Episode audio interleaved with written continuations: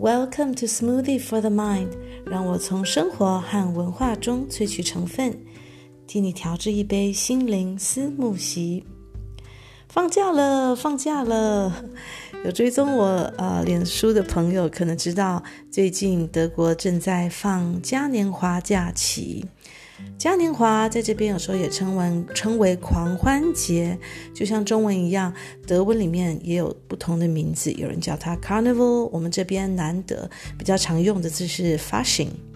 通常都是在二月下旬就会展开许多的嘉年华的习俗还有活动，所以这一这一两周常常也被称为第五个季节，也就是经过了春夏秋冬之后的第五个季节。因为冬天已经慢慢的过去，耶诞节也结束了，那么又在等待春天的来临，所以也是一个令人引颈期盼的第五个季节哦。通常大概到了二月初，小朋友就开始问说：“啊，我要嘉年华要装扮什么？我要穿什么？或是我们有什么活动等等。”的确，其实扮装也是嘉年华的一大重点哦。那这个传统从哪里来的呢？当然也是跟世界上许多国家的不同传统要众说纷纭哦。在呃德国这边，它和宗教基督教是有非常深的连接的。怎么说呢？因为在接下来过了嘉年华狂欢节的日子之后呢，大家开始就会呃要再过着更呃传统上更刻苦的生活。所谓刻苦，倒不是真的说什么省吃俭用，而是呢要开始的斋戒。那这个斋戒也不是说吃素，其实就是基本上很多人他是传统上是不吃肉的，也不会喝酒，可能就是吃的比较简单清淡一点，吃鱼啊等等也是 OK 的。那么很多人也会趁着这个时间呢，给自己定定一些目标。那现现代化的版本很多是哦，我要除了戒酒，我可能要戒烟，或是我要断糖，或是你觉得有一些生活中你想要反省、想要改掉的毛病，想要自我挑战，就可以去利用这个时间去给自己做一个小小的规划。然后呢，不断的慢慢慢的等，等到复活节。啊，复活节大家都非常的开心嘛，觉得哇，这个是一个宗教上面的大节日啊，是开心的，而且那个时候是春暖花开了，所以那个时候再开始解禁，所以在这段日子之间呢，大家就会说，哦，那我们好像会过皮要绷得紧一点啊，自己自我挑战。那在之前，会说好，那我开始自我挑战，过着比较苦行僧生活之前，我就好好的先狂欢一下。这个是在基督教上面比较大的意义。那当然还有另外另外一层是说，觉得慢慢的庆祝冬天的过去，要迎春了，所以是真的是送冬迎春的想法。所以呃，在季节很传统的、非常笼统的分呃的这个分野上面，德国的秋天是九月、十月、十一月，到了十二月才是开始比较严格的。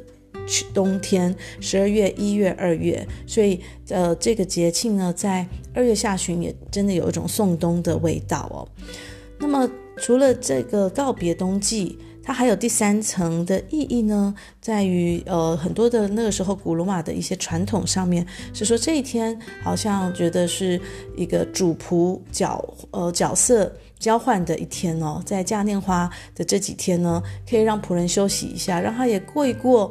呃，主人的尊贵的生活，那主人也可以可能体会一下这个，嗯，仆人有点做牛做马一整年的辛苦，这样子有点一日店长的这种概念吧，互相去交换一下。所以呢，因为这样子角色的交换，也有很多的扮装活动的习俗哦。那么除了呃，比如说小朋友在幼儿园啊，会扮上各种的角色，许多的大人更是大肆的，好好的趁着这个机会能够狂欢一下。那么在 Corona 期间，当然相关的活动就跟耶诞市集一样，也是真的是两年多都停办了。因此今年呢，在开办真的是很多德国嗯，上上下下从北德到南德，大家都非常的兴奋哦。基本上大概都会有很隆重的花车游行啊，花车游行当然里面有很多的讽刺时事，还有政客讽刺呃乌俄战争啊等等的，都都可以看到。也有些比较可爱滑稽的造型，所以大家呃也会装扮。这个装扮就跟万圣节是非常不一样的。万圣节在德国传统上其实并不存在，应该说它它存在的意义其实是它最纯粹的意义，就是你要对于死去的亲人或是这些呃幽灵灵魂呢表表示一种敬意。所以其实，在德国的传统上哦，在十月底十一月初反而是有点扫墓的概念，很多人会去墓园帮。呃，已经去世的亲友点上一些蜡烛啊，去打扫一下，种种一些呃一些花草啊等等的。嗯，所以其实万圣节这些装扮的活动啊，还有南瓜啊等等，这些都是过去十几二十年从美国流传过来的。那当然，它。很不一样的就是万圣节的装扮还是比较恐怖一点嘛。那么在德国传统上的嘉年华的装扮就是各式各样了。你可能在一个庆祝舞会上面，可能你今天扮的是超级马里奥，你旁边。可能右边站的是一个维京人勇士，左边可能是一个印第安公主等等哦，所以有很多很多不同的可能性，所以有时候凑在一起就会觉得有一种滑稽感了，有一种呃时代时空错乱的感觉，蛮有意思的。那么刚刚讲到了，就是这个嘉年华，它其实也是。放一周的假，而且是全国都放假。其实德国因为呃风土民情，从北德到南德还是不太一样的，所以很多假期其实嗯有些国有些邦卡可能只放三天，有些邦放个九天，甚至呃两个星期都有。那么暑假的时间也都很不一样。但是有些大日子，当然，比如说耶诞节，还有复活节，以及还有现在讲的这个嘉年华，大家放的时间都是差不多长的。那在许多的南德家庭心中，这个嘉年华假呢，呃，Faschingsferien 或者 Carnival，其实就是滑雪假。当然，并没有人硬硬性规定你一定要去滑雪，也并不是。每一个家庭都要都有这样子的传统，不过对很多热爱滑雪的家庭来说呢，其实。呃，十二月才开始冬季，十二月大家忙着过节嘛，忙着跨年，未必有这样子的时间去滑雪，而且那个时候可能积雪未必深。但是到了十二月底、一月多，常常才是下雪的时候，或是二月有时候也在下雪。反而那个时候大家会觉得，OK，我这一周，嗯，其实就刚好一周去滑雪，滑个四五天，蛮刚好的。所以很多。的家庭就会趁着这个嘉年华假期，带着孩子一起去滑雪。那么，呃，德奥人士对于滑雪的热爱，真的是我，我真的是都是亲眼目睹。新一在一岁到三四岁的时候，我们那时候住在奥地利，记得我第一次听到的时候，觉得不可置信，哇，那小孩子才三岁半就带他去滑雪了。其实对很多父母而言，这个已经是他们生活的一部分了。所以，呃，对他来说，就算他觉得我小孩子现在才嗯三岁多，他可能未必听得懂教练的指令，教练跟他怎么样剖析，教他怎么做，他未必能够这样子的。耳眼手脚协调，但是他们觉得小孩子就是这么小，你就让他去玩、去滑雪、去体验这种，呃，他们说 Alpine culture 就是阿尔卑斯山的这种雪的文化啊，所以对他们来讲，这个就是一个习俗了。感觉有点像，就是去体验这个文化，你要去能够把这个文化、这个滑雪的因子融到你的体内。所以我认识的奥地利的家庭，他们真的小朋友三岁，大概就开始三岁多、三岁半，最晚四岁多就会开始去上滑雪课。那么，呃，在这些滑雪场，其实除了讲德语的小孩子之外呢，常常都会听到很多各国的语言，尤其许多的荷荷兰的孩子会来这边阿尔卑斯山区。呃，按那所谓的阿尔卑斯山区，和大家讲一下，大概就是南德、瑞士、奥地利，还有意大利北边，所以这几个国家的滑雪产业都蛮蓬勃的。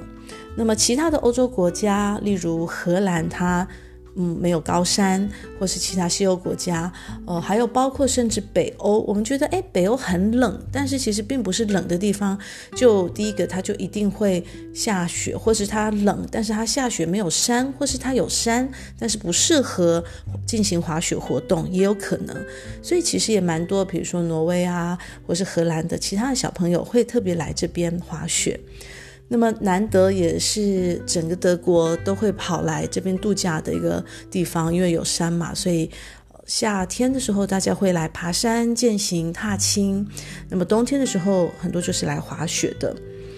所以在这几个国家，南德啊、奥地利、瑞士，还有北方的意大利，呃，北意，它的呃旅游业和滑雪业非常的蓬勃。就南德来讲。呃，像呃，大部分的学校大概在孩子八年级的时候呢，就会一起办一个滑雪课，所以会带这些八年级的孩子一起去滑雪场，需要去学。所以有一点点像是不能讲是，他现在应该已经也没有硬性规定了，并没有硬性规定。你也可以说呢，我不滑雪，我做别的事情。但是基本上还是有这样子的文化上面的期待。也因为这样子长久的传统以来哦，所以呃，在冬季奥运上面，许多的德国的选手、奥地利的选手表现都是非常的出色，就是世界等级的的这个滑雪高手，或是相关的一些冬季的运动哦。但是呢，当然每件事情有利有弊，在这样子的产业蓬勃之下，它也带来了许多的挑战。光是从一九七零年到现在哦，其实这些阿尔卑斯山区它的交通的量已经成长了三倍之多。那你要想，这些路大概就是这么小，那成长了三倍，在这在在这些路上面，常常就是塞车、塞车、塞车。那么旅馆、滑雪场。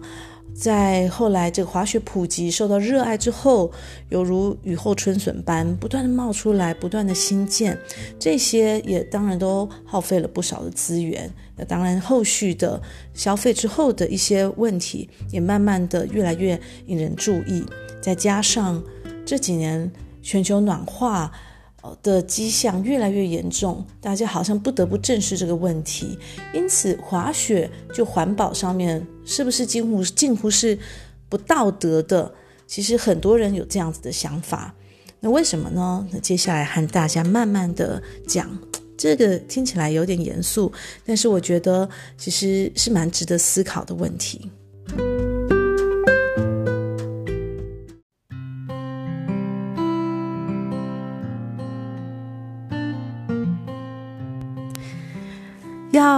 和大家分享这个滑雪运动背后的一些争议，呃，我想要先从我这几天看的一个纪录片开始分享。那这个纪录片呢，它的德文名字就很简单的是就叫做《全球暖化之下的滑雪》，对吗？那呃，他的主持人其实呃本身我觉得就是很有意思，因为他自己就是冬季奥运的德国国家队的很知名的选手，也真的是呃领领回了为德国德国国家队赢了许多的奖牌哦。那他自己的母亲也是。当时好像在一九七零年代，算是第一个拿下为德国拿下冬季奥运许多奖项的女性选手，所以算是一个滑雪世家。因此对他来说，这个主持人他叫 Felix，他对 Felix 来说，滑雪其实就是他生命不可分割的一部分。对于从对于他从小时候儿提到现在他自己的职业，基本基本上就是滑雪雪冬季奥运就定义了他的一生。所以他提出了很多问题，那他也提出了他自己的想法。他一开始就先给我们一个数字：全球暖化上面的的温度的上升。在许多阿尔卑斯山山区，不管是意大利这这一块啊，还是在德国这一块等等地方，它平均而言，一九八零年代到这二零二二年，它的气温已经上涨上升了一点五，甚至有些地方到两度。这听起来好像觉得嗯微不足道，可以感觉得出来吗？可是其实这些都已经足以让冰山融化，影响到了。这个地区人们的生计了，他其中就先采访了一些呃农家，他们就说，其实他们已经感觉到，诶，我以前可能有足够的冰雪在春天会融化，我可以引这一些呃山上山泉水来灌溉我山中的这些作物，但是现在。没有办法了，因为可能根本就没有办法有积雪，根本更不可能有让你积雪慢慢熬熬熬到春天，让它自然的融化。所以其实他就先用这个让大家去注意这个话题呢。那第二个呢，呃，他讲到的一点，其实这点我之前知道，但是没有想到这个数据这么的惊人，是什么呢？就是呃，其实现在。大家在滑雪场看到这一片美丽的白雪，如果注意一下，可能会发现，哎，奇怪，旁边的那些树 怎么都 绿绿的？呃，是是怎么一回事？屋顶，屋顶那个山上小餐厅的屋顶，也都看得到屋顶的颜色，没有错。其实很大部分的雪，滑雪场都是人造的雪。他是说的数字，呃，在德国的滑雪场中的雪呢，其实有有四分之一都是人造的。OK，四分之一听起来好像还嗯 OK，但是奥地利这样子的滑雪胜地竟然百分之七十，那么瑞士也高也有高到百分之五十，在意大利北边，那意大利已经算是又更难难一点了，所以它当然气候又不会这么的呃冷。本身不冷，那它现在又在全球暖化之下呢，它必须要制造的人造雪已经占了它滑雪场的百分之八十七，所以这就有一个很大的问题：这些雪是我们一种抱着人定胜天的心情去刻意去制造出来的，然后在这样子场景之下去滑这些人造雪，那可能会想，呃，好，制造出来。OK，所以问题在哪里呢？问题是要制造这些雪，你当然要电，有电这个制雪机它才有办法运作。那么要有电，你就要有管线，所以从一开始就要先去开凿呃适合的路线，把开凿出来，要埋这些管线啊等等相关的机械，才能够连接到。有时候光一个山头就有几百几百座制雪机在制雪。嗯，所以觉得这个对我来说，我觉得哇，真的是非常惊人的数字，觉得没有办法想象，原来这一这一片这个岁月静好的白雪皑皑之中，有这么多都是我们人去刻意制造出来的。那么除了雪本身呢，其实刚刚讲到了，由于滑雪产业的蓬勃，还有滑雪普及化。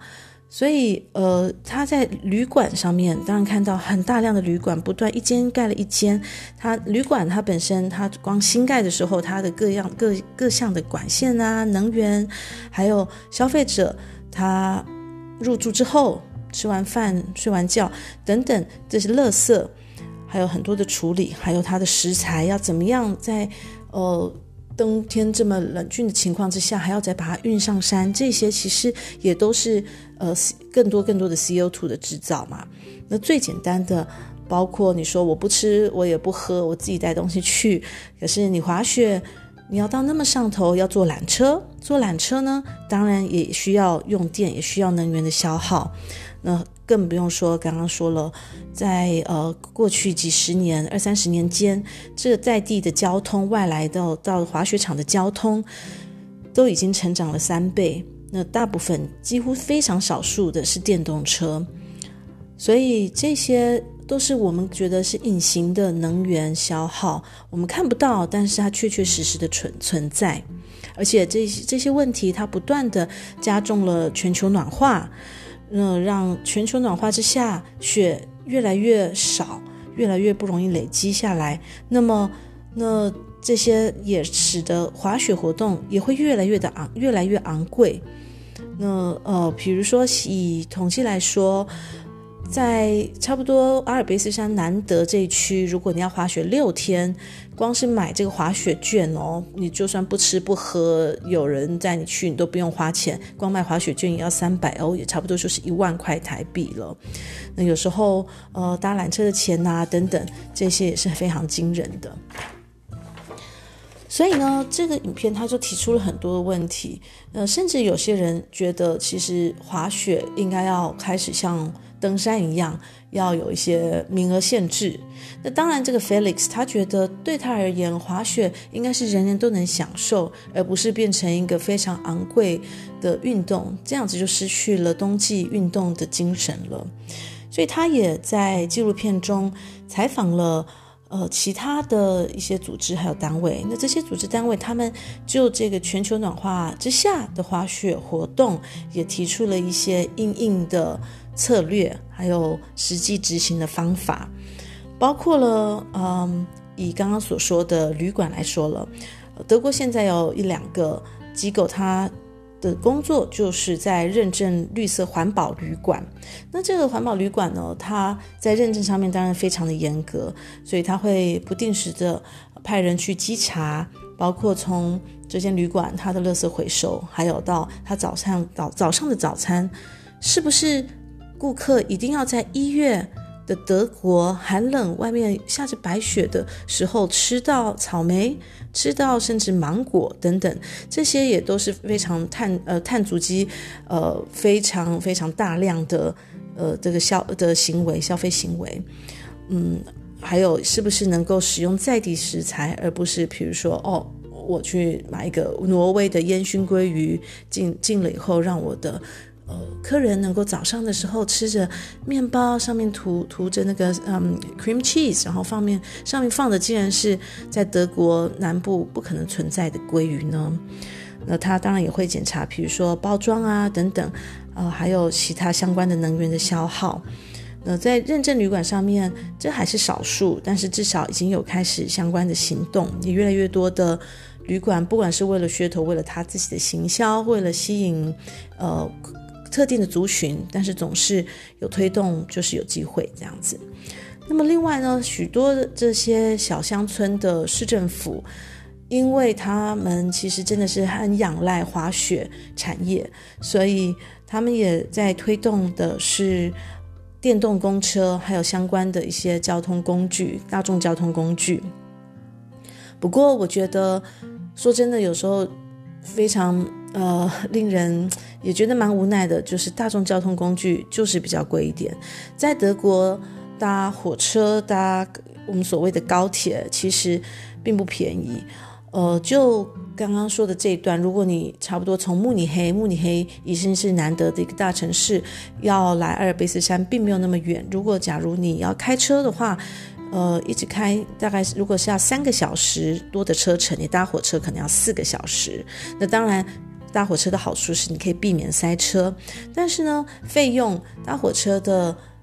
费用加上呃，在呃相比于你开车加油的费用，还是硬多出了三十欧，也就是差不多一千块台币。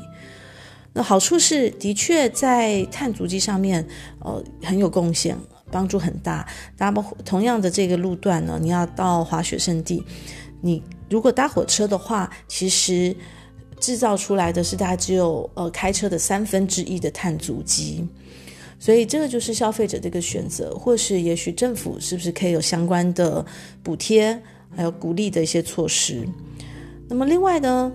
还有一个非常重要的是，大家当然都会去买各式各样的滑雪衣啊，还有相关的配备。那也有越来越多的业者，呃，在推出呃在推出新款的呃这些衣物的时候，它会使用的是呃已经再回收再利用的材质，比如说利用很多的那个 PET 的保特瓶，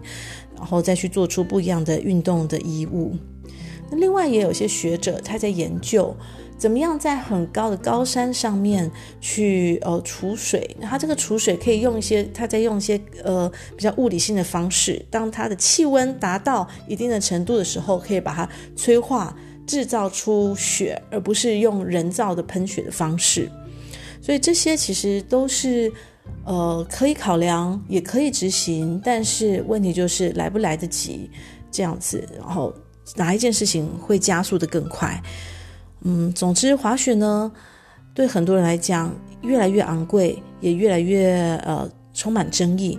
我有时候也会在想，会不会其实新一新飞现在学了滑雪，等到他们在我们这个年纪的时候，还有没有雪可以滑呢？也许。这都是现代人常常不得不去思考的问题哦。不过话说回来，如果不是因为他们去滑雪，那我也好像也很难有这个四天三夜的妈妈翘脚时光。要怎么跟大家分享一下我这几天的心情呢？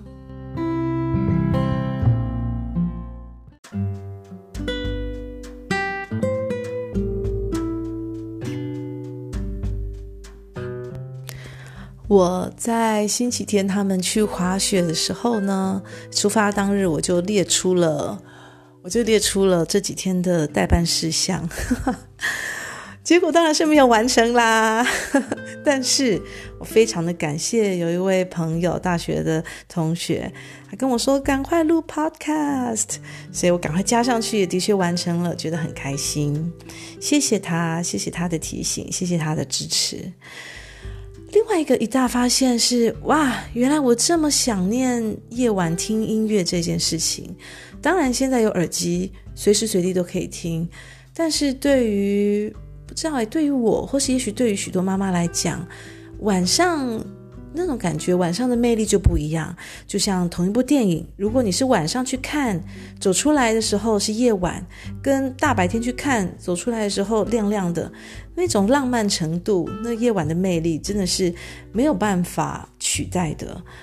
所以，呃，第一天我就把音响开得很大声。自己可以在我的房间里，或是可以在坐在马桶上，或是在厨房里面，在刷牙的时候，一直听，一直听，一直听，听老人的歌，听温岚，听莫文蔚，听孙燕姿，等等等等，啊、呃，听张学友啊，听陈奕迅啊，觉得哇，好过瘾哦！平常小朋友在晚上不可能这样子大声的放出来。嗯，早上呢，一起来好像也没有办法，真的是懒洋洋的躺在床上听音乐，赶快要起来帮小朋友做早餐，然后赶快播放那个亲子天下的 App，让他们多接触一些中文。已经很久没有好好的听自己想听的音乐了，应该说用放出来的方式。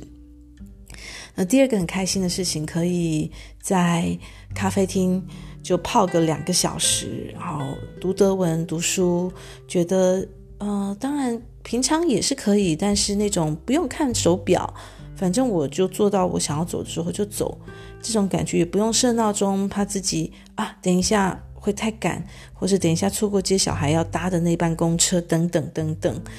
觉得就是一种无拘无束的感觉吧。还可以跟朋友晚上出去吃吃饭啊，回家的时候也不用特别小声，可以很大动作的，可能。那个外套还没有脱，就躺在沙发上一下下。还有什么呢？还有睡到自然醒。当然，小孩子放假的时候，就算小朋友在家，我当然就会把每天早上六点半要响的闹钟切掉。但是可以睡到自然醒，也不会担心，嗯，爸爸又让他们星期天一大早就看电视，而赶快要起来，真的还是蛮过瘾的。不过，同时也觉得啊，我已经被制约了。为什么呢？明明要睡到自然醒，结果我这几天都没有睡超过八点，都醒来了。嗯，所以当妈妈好像还是会牵挂耶。尽管开心归开心，心中的一部分好像就跟着他们去滑雪了，会想啊，有没有记得擦防晒油啊？上面的反光这么严重。啊，那个小的说第一天那个鞋子太紧啊，脚还会不会痛啊？或是哦，姐姐她那个嘴巴好像很干，呃，有没有记得擦护唇膏？点点点，无限的点点点。所以我记得，呃，在哪里读过一句话，有时候想想真的是千真万确哦，甚至可能是是那个 Steve Jobs 讲的哟。那贾伯斯他的这段话，他就说类似。我在想，有点类似这样，他就说，生小孩麻烦之处呢，就是你的心的一部分就会跟着他们走。我就说想，的确是这样子。呃，像现在新一他上中学了，那中学在这边已经不是靠你学区分区了。之前有一集有跟大家分享过嘛，这边升中学你要自己去申请，可能会在比较远的地方，所以通常小朋友升上了中学，也就是五年级开始念中学，就会有手机等等。然后视野心好像也会跟着他上公车，偶尔会想一下啊，他现在在做什么。以后他如果开始出去，他会开车了，好像我们的那一块心又更不受我们自己控制了。呃，会不会他开车有危险啊？等等啊，出去太晚啊？等等。这时候就觉得啊，可以了解，真的可以了解二十年前我妈妈的心情了。好了，呃，很开心。跟大家今天分享一下，似乎有一点严肃，但是后来希望被我的那个假期分享有转的轻松一点的主题，就是嘉年华假期以及滑雪。那么接下来，哇，我剩下四十几分钟哦，他们父女三人就要回来了，所以呢，赶快倒数的时间，我要开始收东西，然后妈妈也要开始收心了。谢谢你的聆听，下一次录的时候可能就是三月春天喽。我们下一次见，拜拜。